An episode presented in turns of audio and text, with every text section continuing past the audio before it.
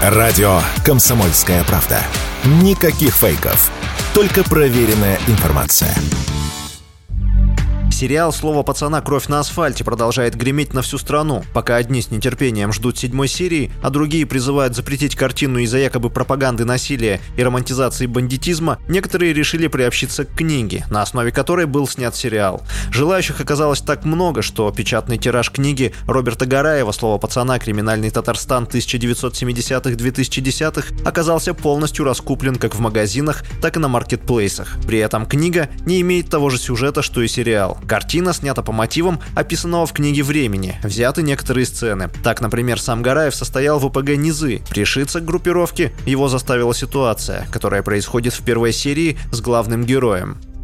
Я учился в художественной школе, и у меня был э, в параллельном классе мальчик по имени Искандер, который пришелся к группировке, и он решил у меня отшакалить 3 рубля. Потом в тот, тот же день ко мне подходят э, ребята из его же класса и говорят, а у нас в возрасте происходит набор, пришивайся к нашей группировке. То есть что? Э, я пришиваюсь к этой группировке, на следующий день э, я могу не приносить эти деньги, которых у меня нет. Э, собственно, я ради защиты пошел в группировку. Сама книга посвящена казанскому феномену, неожиданному возникновению огромного количества банд и группировок, составленных из малолетних и несовершеннолетних лиц, произошедшему в Казани и ряде городов Татарской ССР в 70-е и 80-е годы. Как рассказал сам Гараев, исследовать это время ему было гораздо интереснее, чем уже известные всем 90-е. По словам писателя, ему хотелось вызвать общественную дискуссию о времени, которое мало изучено и практически забыто. Так получилось, что из больших городов э, отличился Татарстан больше всего э, по причине того, что он не Москва и Ленинград. В Москве есть Кремль, э, этого не допустит. Ленинград – культурная столица, этого все же не, не допустит. В Татарстане как-то так немножечко упустили. И знаете, одна из причин, почему это произошло, это замалчивание, кстати. Вот, то есть вот это рихтование истории. В том плане, что давайте мы не будем говорить всей правды, давайте мы не, у нас не будет общественной дискуссии на эту тему.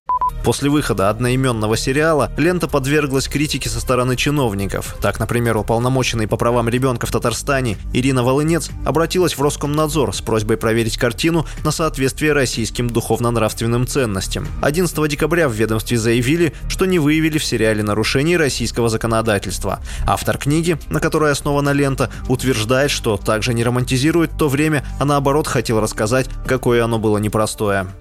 Ну, как бы я, я на, на, наоборот, то есть если кто-то романтизирует, то есть я наоборот говорю всю правду э, в своей книге о том, как это было страшно, о том, как это было неоднозначно, о том, как это было широко, то есть о том, какие были нюансы. А, а тема крайне интересная. То есть это, это как бы, знаете, на самом деле, для кинематографистов это Хогвартс со своими правилами.